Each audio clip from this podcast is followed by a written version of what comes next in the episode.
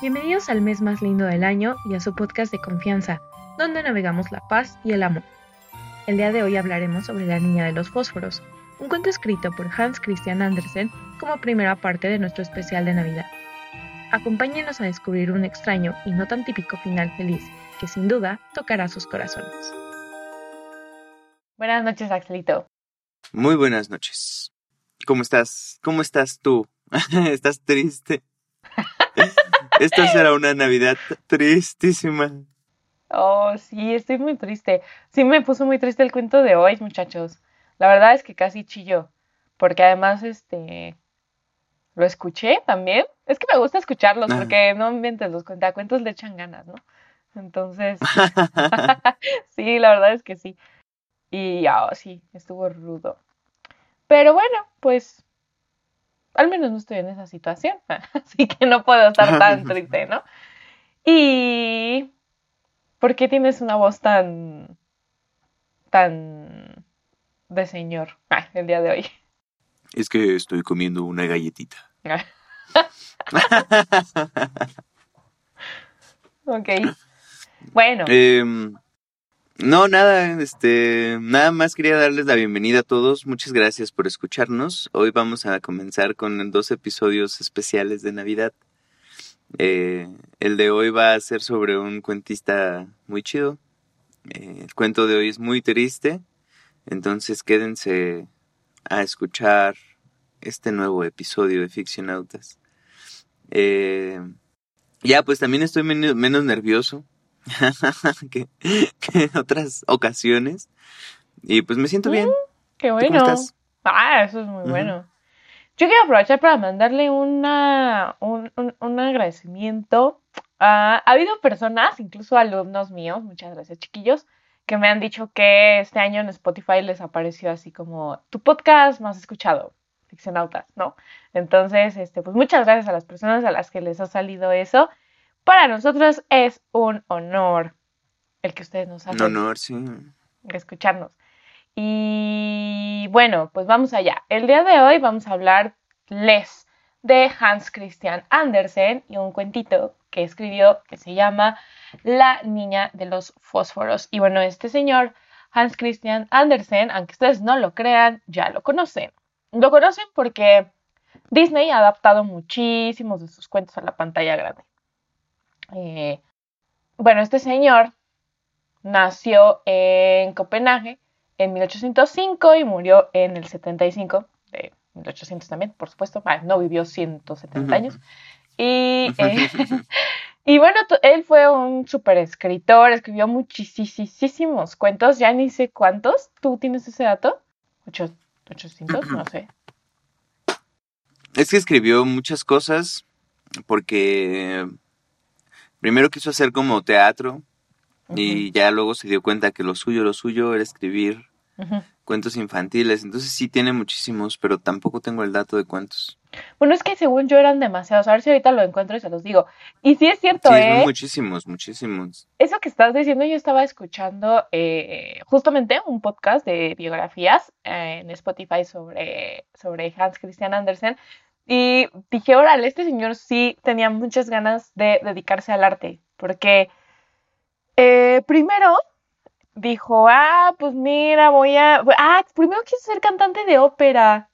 Imagínate, mm. ajá. No la armó y se fue al teatro. No la armó y conoció a... Tuvo una relación ahí medio extraña con el rey. Y, y ese señor fue como su mecenas, este y como su mecenas, pues le financió muchos viajes, de los cuales obviamente Andersen pues se iría a, fascinar tanto que, también le ayudarían, ¿no? Después a, escribir muchas de sus historias. Eh, y también le pegó por, otra, por otras cosas, ¿no? al arte. De hecho, una de, pues, de lo que se dice de él es que él realmente no le hacía mucho caso a sus cuentos o sea, no tenía mucha fe en sus cuentos y él quería convertirse en un novelista, lo cual no consiguió, pero la verdad es que sí, su producción cuentística fue muchísima y algunos de los cuentos muy famosos que, nosotros conocemos de él es el patito feo, en primer lugar, que quien no Ujú. conoce, ¿no? La historia del patito feo, la sirenita también, que tiene otro, que tiene un final diferente y muy bueno. Leanlo. sí. Este, ¿qué más? También este de la del guisante, la princesa del guisante también. Em, Entre otros. Cuentos famosos, El soldadito de plomo. Ujú, ujú. eh, Y, y pues todos, ajá. y traducidos a 80 idiomas, imagínense. Sí, es de los que más están traducidos, en- así de los que aparecen en el top de los cuentistas más traducidos. Entonces, pues sí, estamos hablando de un escritor muy reconocido y aparte que muchos, bueno, no sé, yo creo que sí hemos escuchado el nombre, ¿no? Hans Christian Andersen. Eh, aparece en... Tiene hasta su escultura y toda la cosa en muchos lados. Este, ¿qué más? Pues hay muchos kinders que se llaman así. Muchas guarderías que se llaman Hans Christian Andersen. Eh, muchas animaciones también. Entonces creo que sí es un autor un- muy reconocido y, y si no reconocemos tanto el nombre, claro que hemos escuchado hablar del patito feo Pulgarcita también. o... Ajá, exacto. Sí, sus cuentos son súper famosos. Eh, y como dijiste, pues él nació en 1805, fue hijo de un zapatero, luego renegó un poco de sus orígenes, porque él quería, pues, ser de, de otra naturaleza, ¿no? O algo así. Este, pero, pues finalmente logró convertirse en uno de los autores más famosos del mundo. Y eso es increíble. Y, Pues era muy, eh, también este, este dato, pues supongo que es importante mencionar, Hans Christian Andersen tenía una familia súper pobre que él llegó a vivir debajo de, de puentes, ¿no? Y ahorita eh, en el cuento que, que tomemos, creo que este dato es importante de, de mencionar. Estaba viendo acá, solamente dice en internet así de más de 150 lib- más de 150 cuentos. Quién sabe, la verdad es que sí lo escuché, pero no, se me fue. No, no lo anoté, ¿no? cuántos cuentos escribió, pero sí, bastantes. Y bueno, pues también fue muy amigo de Charles Dickens, quien lo acompañó en, en un gran viaje eh, en el que visitó Inglaterra por primera vez y que le pues, se la pasó muy bien y bla, bla, bla, ¿no? hasta Eh, sus fotos se parecen, ¿no? Entre Charles Dickens y él. Sí, pero supongo que sí, ¿no? Te terminas pareciendo así a gente con la que convives bastante. Bueno, también las fotos, ¿no? Ah, El, estilo de fotos. Sí, como, como antes, las fotos de es- esos cuadros. ¿Tú no tienes uno? Yo no tengo uno, pero Misael tiene uno, de hecho lo spoileo y le hago burla. Entonces tú tengas uno de esos que son cuadros y que tienen seis fotos o cinco fotos de, de los bebés y que están así como que, ay, aquí el Taj Mahal, ¿no? Me ven el Taj Mahal y luego en la Torre Pisa y buenas locuras. ¿Tú no tienes un, un cuadro así? No tengo un cuadro así con mi carita, así que a los niños le dan a, a chupar limón para que hagan carita de, de amargo, ¿no? Así como, "Uh, bueno, no me vieron, pero Ah, es cierto, no te quiero. carita de chupar limón. Ay, ¿no sabías eso de Este- limón? ¿Es en serio o, es, o me estás bromeando? No, no sé, pues yo- luego creo que los pellizcan o no sé, para que salgan como llorando, ¿no? O así. Sí, siempre hay una foto en la que están chillando a moco tendido. Sí, yo tampoco tengo una de esas. Pero bueno, esas eran muy famosas en nuestros tiempos de bebés. ¿no? Pero, ajá, exacto, sí, sí. Este, pues ya como, como lo veníamos anticipando, este señor vivió en, en, en Dinamarca, es un escritor danés, eh, vivió 70 años durante esa época, esa época loca llamado siglo XIX. Esta es Amamos una el siglo época- XIX. En ficción Audaz amamos el siglo XIX. Vamos al siglo XIX. Efectivamente. Eh, y, y pues sí, muy, muy influido también por esa, pues sí, como por Charles Dickens. Sí se, sí se ve un poco, ¿no? El-. Ujú. La verdad que sí, ¿eh? Ah, no solo en sus Ahorita, fotos, en la- sí. sino en su estilo de narrar, sí, creo que sí. Bueno, pues el, el cuento del que les vamos a hablar el día de hoy, como les mencionamos al inicio, es La niña de los fósforos. Y bueno, esta es la hora en la que ustedes van a sacar sus Kleenex, su pañuelo, o es el momento de llorar. O agarrar Este es el hombro de más confianza. Llámenle a sus amigos a ver si es cierto. No, siempre vas a tener mi hombro para llorar. Sí, no, porque aparte creo que los, los últimos cuentos navideños, todos terminaban bien. O hubo uno que, ¿no? No, sí, todos terminaban felizmente, ¿no? Así como... Supongo que este también, de alguna manera, pero bueno. Ah, bueno, sí, es- eso, vamos a hablar de eso al final, ¿no? Como, sí, ta- o sea, también, ¿no? Para... Sí, interesante. Vamos a ver. interesante, justo. Creo que aquí se puede hablar sobre cómo las focalizaciones ayudan mucho a, a- a ver qué pasa con, con los efectos dramáticos y eso, ¿no? Tal vez. Bueno, pues entonces, vamos allá. Eh, había una niña chiquita que en el último día, en la última noche del año, dice ahí la noche de San Silvestre, exactamente no sé en dónde, supongo, es San Silvestre, o sea, eh, en dónde se festeja o qué, se hace, ¿no? Eh, ¿Tú investigaste eso, Axelito? Ok, bueno, una disculpa, muchachos. Bueno, entonces era la última noche del año y esta niñita estaba en la calle, eh, hacía un frío tremendo y ella no traía zapatos. Se supone que salió de su casa con zapatos, pero unos zapatos de su mamá que le quedaban impresionantemente grandes y que entonces ella al correr por la calle para evitar ser atropellada por dos autos que venían a toda velocidad, se le salieron los zapatitos, ¿no? Entonces ella estaba eh, descalza y, y sus pies pues ya estaban morados del frío, sus manitas también estaban moradas del frío. Pues en ese momento está pensando en que nadie le ha comprado un fósforo, al parecer ella vende fósforos, nadie le ha dado ni siquiera un centavito, ¿no? Así como, pues, como limosna supongo, porque no, no habla sobre, solamente sobre vender fósforos, sino que, fósforos, sino que nadie le ha dado dinero. Eh, y bueno, pues además está nevando, ¿no? Porque los copitos de nieve le caían eh, por su largo cabello rubio rizado que, que le caía hasta el pecho, pero bueno, dice, dice el texto, pero ella no estaba para presumir, ¿no?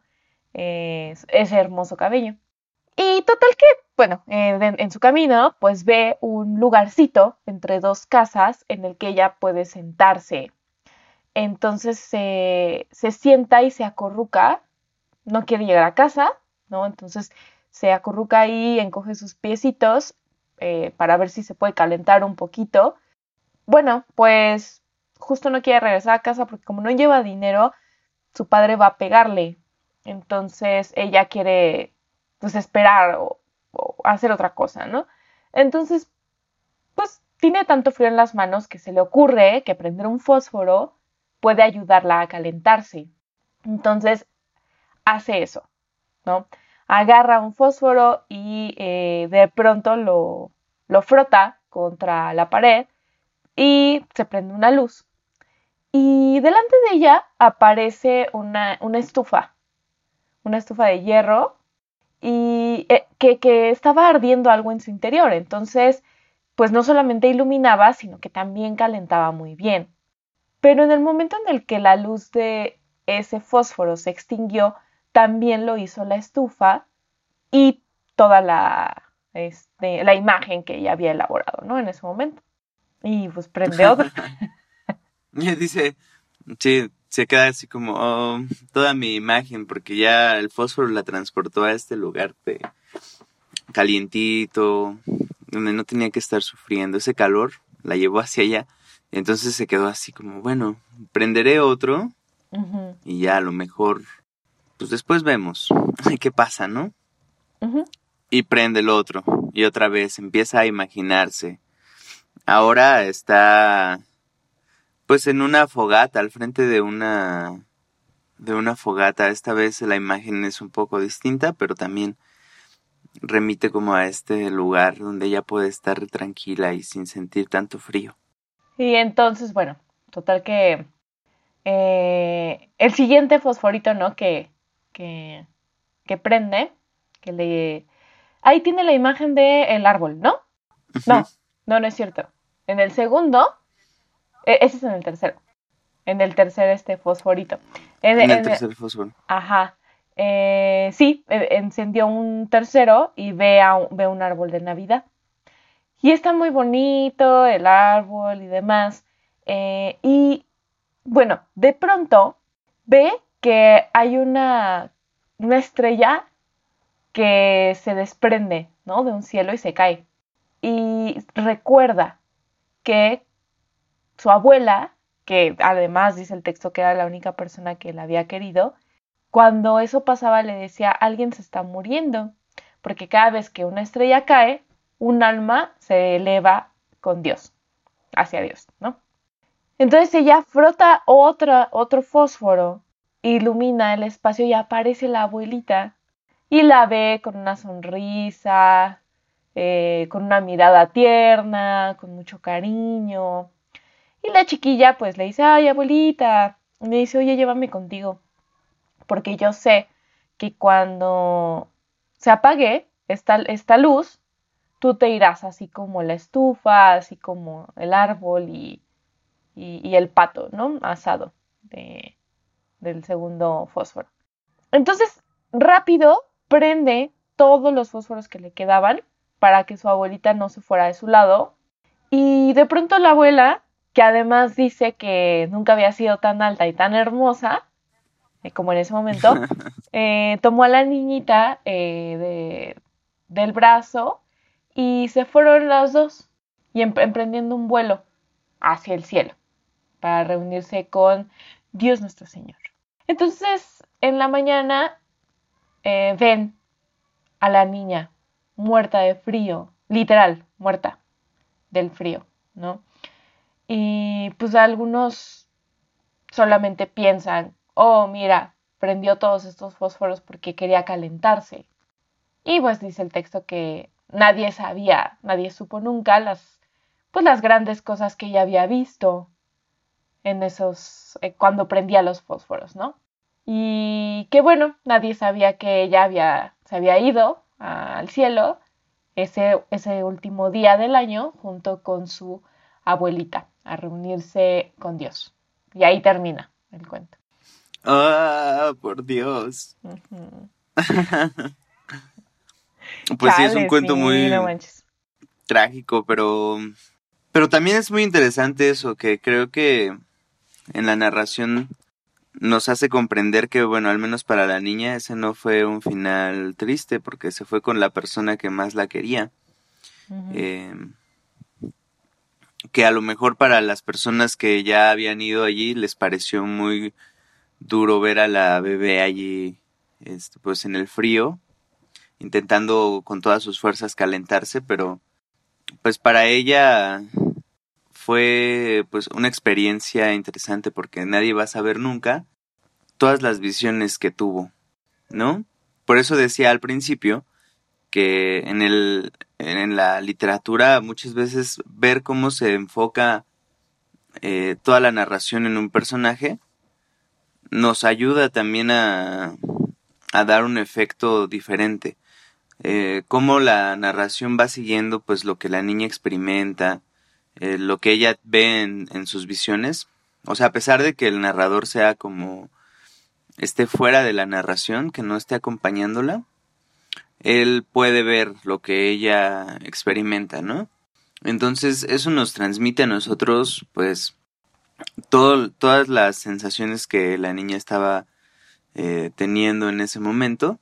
Y al final, pues ese es el efecto más fuerte, ¿no? O sea, lo interesante es que no da un sentimiento de tristeza cruda, así como algo, algo horrible que pasó, sino da la, la ilusión, hace la ilusión de, bueno, pues al menos para la niña ahora está con alguien que la ama, este, quiso seguir esta, esta visión hasta el final y ahora está feliz también con Dios nuestro, nuestro Señor, ¿no? Eh, y pues también, pues sí, el, ahora vamos a las cosas más crudas, o sea, cómo se refleja aquí esta desigualdad bien fuerte en la que una pequeña niña puede morirse de frío. Pues sí, o sea, todas las las dificultades por las que tiene que atravesar.